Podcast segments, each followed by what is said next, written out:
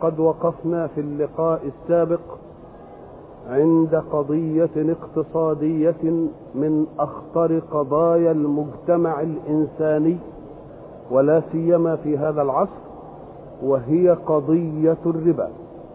وقلنا إن الحق سبحانه وتعالى صور حال هؤلاء المرابين صورة بعض العلماء رأى أنها سمتهم يوم القيامة والبعض الآخر رأى أنها سمتهم المعنوية في التخبط في هذه الدنيا. ولا مانع من أن تكون هذه سمتهم في الأولى وسمتهم في الآخرة.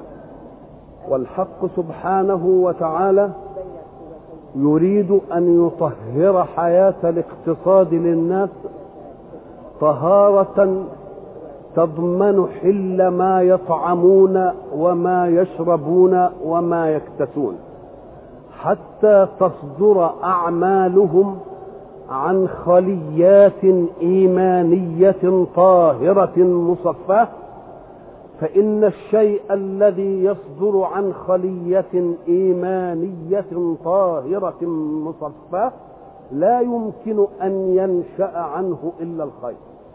وقلنا إن من العجيب أن نجد القوم الذين صدروا لنا النظام الربوي يحاولون الآن جاهدين أن يتخلصوا منه.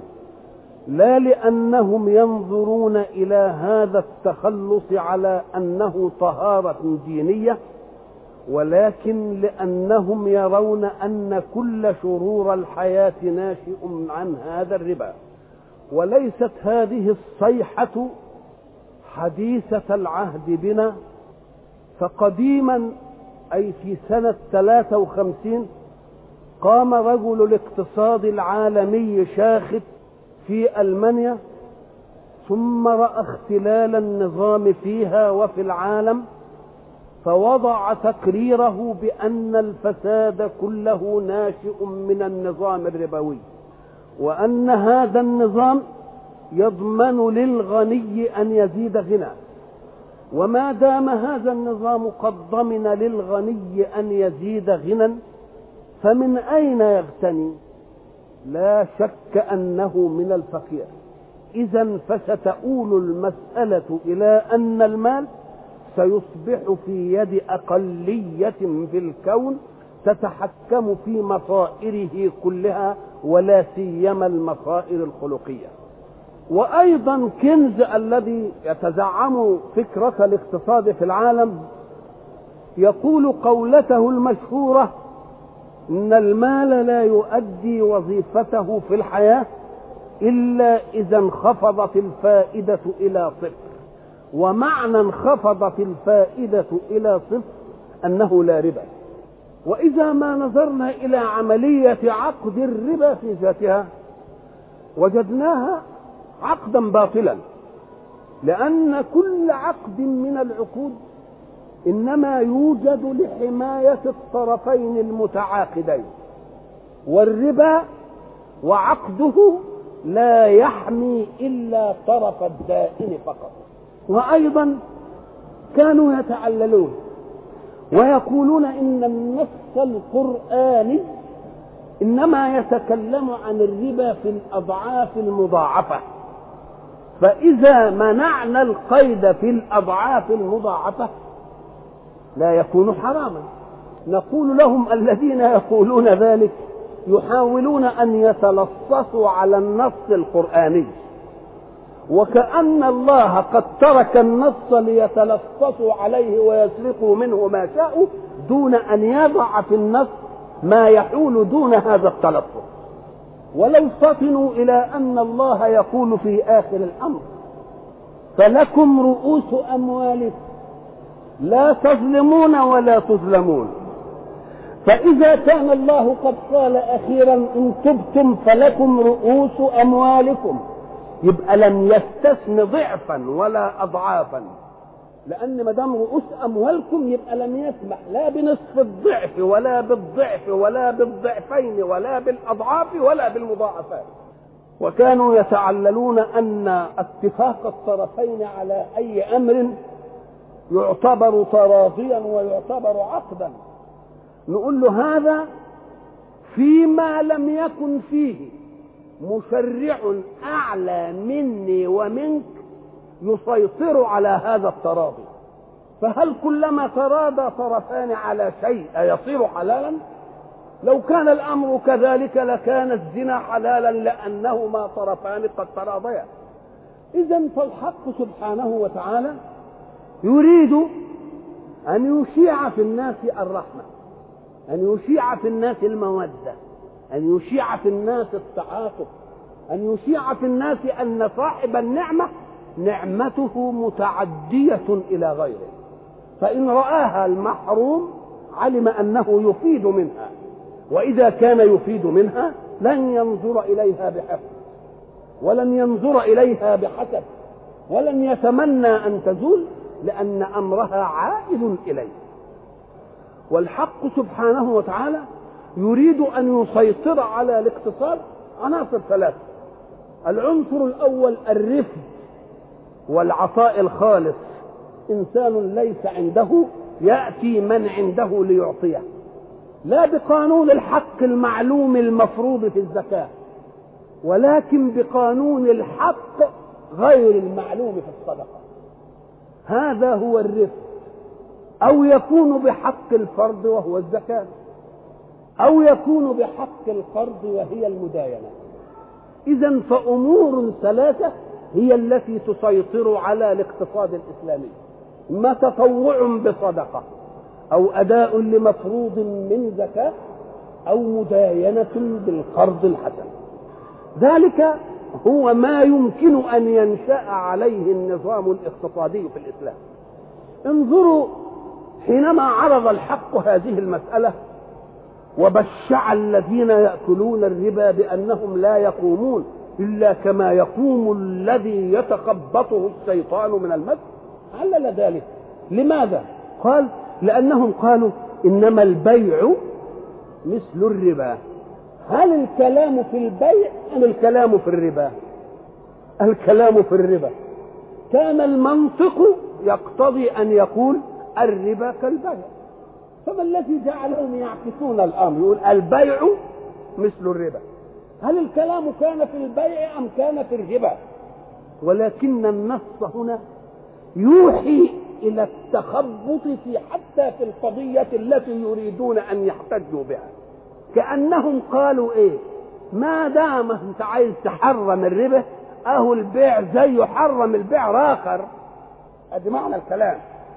فقال الله القضية الحاسمة أحل الله البيع وحرم الربا. وتلك موعظة من الله جاءت. فمن جاءه موعظة من ربه. شوف كلمة الرب دي حين تأتي. فافهم أن المقصود منها الذي تولى تربيتكم ومتولي التربية خلقا وإيجاد ما يستبقي الحياة وإيجاد ما يستبقي النوم ومحافظة على كل شيء بتسخير كل شيء لك يبقى يجب أن لا يتهم في هذه. فإياك أيها المربى أن تتأبى على عظة المربي. فمن جاءه موعظة من ربه فانتهى فله ما سلف. يعني لن يكون الأمر بأثر الرجع. تلك هي الرحمة. لماذا؟ لأنه من الجائز أن كل مراب قد رتب حياته ترتيبا على ما كان يناله من حرام. فإذا ما كان الأمر كذلك فسنعفو عما سلف وعليه أن يبدأ حياته في الوعاء الاقتصادي الجديد. ولن نرجع عليه بما فات. تلك هي عظمة التشريع الرباني. فمن انتهى فله ما سلف وما سلف يعني ما إيه؟ ما سبق وما مضى. وأمره إلى الله. كلمة أمره إلى الله دي تفيد إيه؟ تفيد أن الله سبحانه وتعالى حينما يعفو عما سلف لا تظنن أبدا أن قدر الله في أي شيء يملكه. قدر الله لا يملك الله. الله له طلاقة الحرية في أن يقنن ما شاء. فيجب أن تتعلق دائما باستدامة الفضل من الله أن يديم فضل فله ما سلف. فإذا ما أدام عليك فضل ما هو سلف عشت في الفضل. ولا تعيش أبدا في حق تعتبره لك لأنه لا حق لعبد بالنسبة لربه. وأمره إلى الله أيضا. ففي الله عوض عن كل فائد. اجعل سندك في الله ففي الله عوض عن كل فائد. هو لا يريد أن يزلزل مراكز الناس ولكن يريد أن يقول لهم أنني إن سلبتكم نعمتي فاجعلوا نفسكم في حضانة المنعم بالنعمة. وما دمت قد جعلت نفسك في حضانة المنعم بالنعمة. إذا فالنعمة لا شيء لأن المنعم عوض عن هذه النعمة. وأمره إلى الله. ومن عاد أي بعد الموعظة ماذا يكون أمره؟ فأولئك أصحاب النار هم فيها خالدون. أصحاب النار كانت تكفي لأنه لعله يكون مؤمن وبعد ذلك عاد إلى معصية فيأخذ حظه من النار إنما قوله خالدون يدل على إيه؟ على إنه مش هيبقى مؤمن بقى ولا إيه؟ خرج عن دائرة الإيمان نقول له أيوه افهم السابق جيدا لتفهم التسجيل اللاحق لأن هنا أمران هنا ربا حرمه الله ونفس يريد أن يحلل الربا إنما البيع مثل الإيه؟ عايزين يحللوا إيه؟ فإن عدت إلى الربا حاكما بحرمته فأنت مؤمن عاصم تدخل النار إنما إن عدت إلى ما سلف من المناقشة في التحريم وقلت البيع مثل الربا وناقشت في حرمة الربا وأردت أن تحلله كالبيع تبقى خرجت عن دين الإسلام وحين تخرج عن دين الإسلام يبقى لك الخلود ومن هنا يجب أن أن نلفت الذين يقولون بالربا. نقول قولوا إن الربا حرام. حاولوا أن تبرروه وتحلوه فستدخلون من هذه الدائرة في دائرة أخرى شر من ذلك وهي دائرة الكفر والعياذ بالله. فليست كل معصية سواء. قلنا سابقا إن آدم عليه السلام عصى ربه فغاص وأكل من الشجر. وإبليس عصى ربه. فلماذا تلقى آدم من ربه كلمات فتاب عليه؟ وطرد إبليس وعليه اللعنة. سبب إيه؟ قال لك لأن آدم أقر بالذنب وقال ربنا ظلمنا أنفسنا. حكمك يا رب حكم حق. ولكني ظلمت نفسي. ولكن إبليس عارض في الأمر وقال ااسجد لمن خلقت طينا؟ فكأنه رد الأمر على الآلم. وبعد ذلك حين بين الله الحكم وبين أن من من انتهى له ما سلف ومن عاد وهي المقابل فأولئك أصحاب النار هم فيها خالدون. يريد أن يحقق لا تعتقدوا أنكم بالربا يخدعكم اللفظ فيه فالألفاظ تخدع البشر. لأنكم سميتموه ربا بالسطحيه الناظرة. لأن الربا هو إيه؟ الزيادة. ربا زاد. والزكاة تنقص. يعني المية في الربا تبقى مية وعشرة حسب التسعير وفي الزكاة المية بقت سبعة وتسعين ونص. ففي ظاهر الأمر أن الربا زاد. وأن الزكاة أنقصت. قال ذلك في اصطلاحكم وفي أعرافكم. أنا أمحق الزائد وانمي الناقص يمحق الله الربا. وشوف كلمة يمحق دي بقى. محق ضاع حالا بعد حال. مش ضاع فجأة منك كده؟ لا. تسلل في الضياع بدون شعور. ومنه المحاق. المحاق ذهاب إيه؟ الذهاب للهلال. يبقى يمحق الله ربا يبقى مزهزها له كده وبعد ذلك يتسلل إليه الخراب من حيث لا يشعر. حالة حالة حالة حالة كده إلى أن إيه؟ ولعلنا إن دققنا النظر في البيئات المحيطة بنا وجدنا مصداق ذلك. فكم من أناس كثير غابوا ورأيناهم وعرفناهم. وبعد ذلك عرفنا كيف انتهت حياتهم يمحق الله الربا ويربي الصدقات. كما يقول في آيات أخرى وما آتيتم من ربا ليربو في أموال الناس فلا يربو عند الله. إياكم أن تعتقدوا أنكم تخدعون الله بذلك. المقابل إيه؟ وما آتيتم إيه؟ من زكاة. تريدون بها وجه الله فأولئك هم الإيه؟ هم المضعفون. المضعفون يعني إيه؟ الذين يجعلون الشيء أضعافا مضاعفة بعد أن يقول يمحق الله الربا ولا تتهم بنسبة الفعل لله. نسبة الفعل لفاعله يجب أن تأخذ ضخامته من ذات الفاعل. فإذا قيل لك فلان الضعيف يضربك ألم ولا فلان الملاكن يديك ألم لازم تقيس الألم ده بمين؟ بفاعله. فإذا كان الله هو الذي قال يمحق الله أيوجد محق فوق هذا؟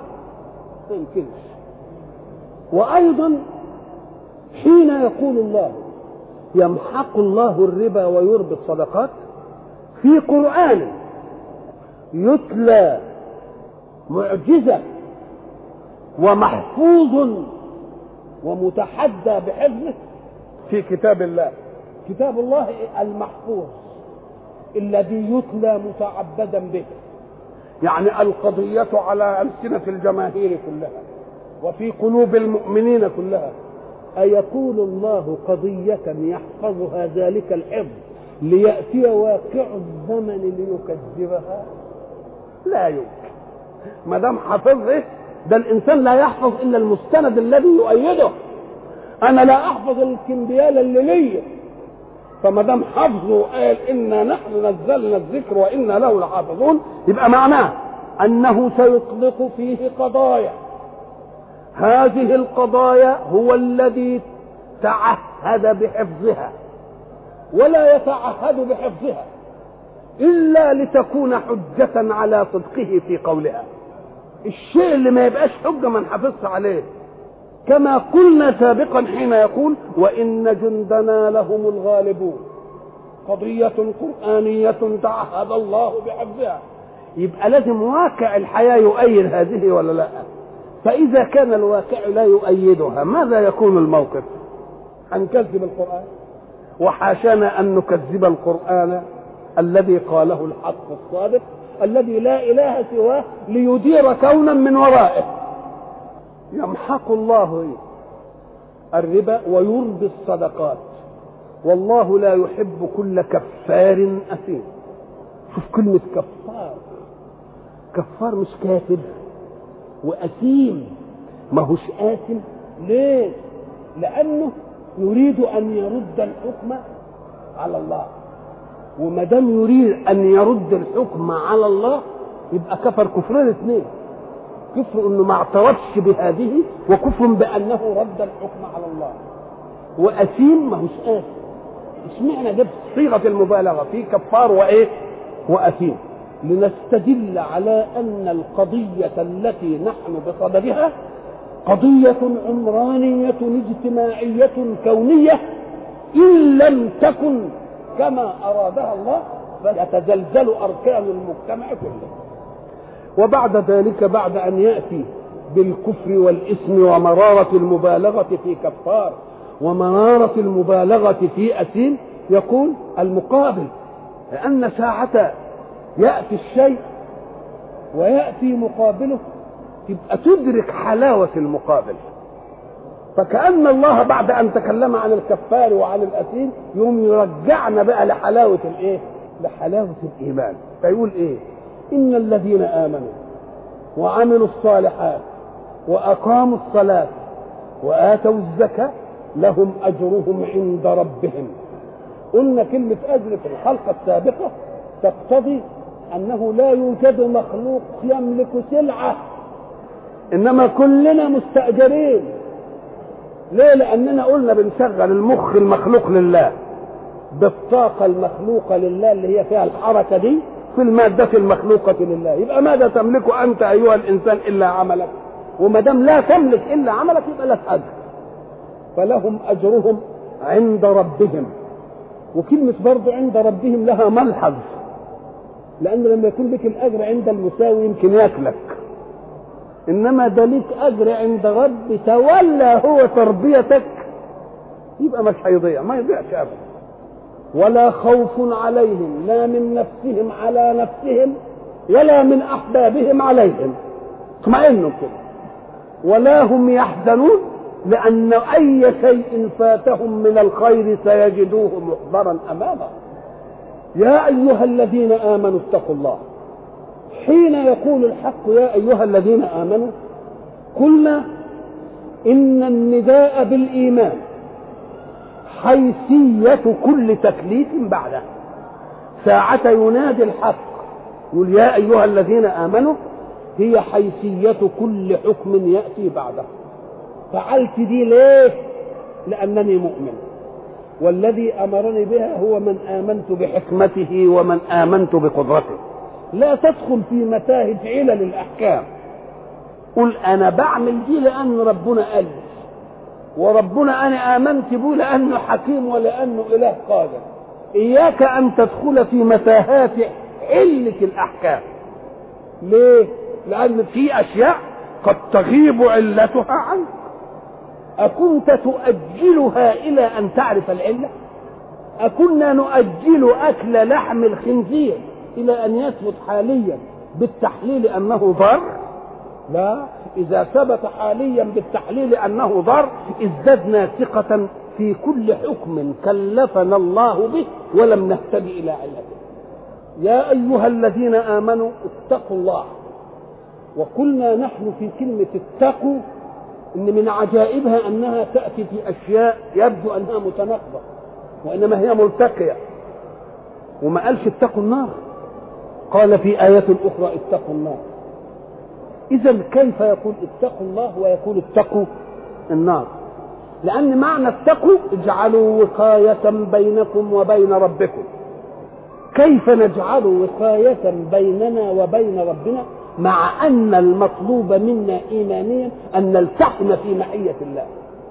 نقول له الله سبحانه وتعالى كما قلنا سابقا له صفات جلال كالقهار والمنتقم والجبار وذو البطش. فهو يطلب من عبده المؤمن أن يجعل بينه وبين صفات جلاله وقاية. النار جند من جنود صفات الجلال. فحين يقول اتقوا الله يعني إيه؟ اجعلوا وقاية بينكم وبين صفات الجلال التي من جنودها النار. يبقى اتقوا الله زي اتقوا النار تمام. قد بعض اجعلوا وقاية بينكم وبين النار. يا أيها الذين آمنوا اتقوا الله وذروا أي اتركوا ودعوا وتناسوا واستعوضوا الله فيما بقي من الربا. إن كنتم مؤمنين حقا بالله. كأن الله أراد أن يجعل تصفية. إحنا ولاد دلوقتي دعوا الربا الذي لم تقبضوه. لأن اللي قبضتوه أنا قلت فانتهى فله ما سلف. واللي ما قبضتوش اتركه. فاتقوا الله وذروا ما بقي من الربا إن كنتم مؤمنين. طب إن لم تفعلوا فأذنوا بحرب من الله ورسوله. ائذنوا بحرب كلمة الألف والزال والنون من الأذن كلها المادة مشتقة من الأذن. الأذن اللي هي الأصل الأول في الإعلام. الأذن هي الأصل لأن الإنسان مش مفروض إنه يبقى قارئ الأول. لازم أسمع الأول إن دي ألف ودي باء ودي تاء الأول أسمعها. ولذلك قلنا سابقا إن الحق سبحانه وتعالى حينما تكلم عن أدوات العلم للإنسان قال والله اخرجكم من بطون أمهاتكم لا تعلمون شيئا. فأول أداة تؤدي مهمتها بالنسبة للإنسان الوليد هي أذنه. وهي الأداة التي تؤدي مهمتها مستيقظا كنت أم نائما. العين تغمض ما تشوفش لكن الودن مستعدة إنها إيه؟ تسمع لأن بها آلة الاستدعاء اذا فمادة الأذان ومادة الإذن كلها جاية من الإيه؟ حتى قول الله سبحانه وأذنت لربها وحقت. وأذنت أذنت يعني إيه؟ أنت حين تسمع من مساو لك قد تنفذ وقد لا تنفذ. ولكن حين تسمع من قادر لك لا مناص لك أن تنفذ. فكأن الله يقول إن الأرض تنشأ ساعة ما أقول لها انشأ تنشأ أذنت. يعني مجرد أن تسمع لازم تعمل. وحق لها أن تكون كذلك. وأذنت لرب أذنت يعني إيه؟ خضعت. طب وخضعت ليه؟ لأن مين اللي قال لها؟ الله. خلاص؟ يبقى اذا كل المادة جاية من الإيه؟ من الاذن فأذنوا أي فاعلموا. أنا بقوله يعني كأن اللي مين اللي يقول؟ فأذنوا بحرب من الله ورسوله. أما حرب الله فما يعلم جنود ربك إلا هو. لا تستطيع أن تحتاط لها. ورسوله دي هتبقى المسائل الظاهرة. اللي وياه كأن الحق سبحانه وتعالى يجرد على المرابين تجريدة هائلة من جنوده التي لا يعلمها إلا هو طب وحرب رسوله؟ المؤمنون برسوله يجب أن يكونوا حربا على كل ظاهرة من هذه الظواهر ليطهروا حياتهم من دنس الربا وإلى لقاء آخر إن شاء الله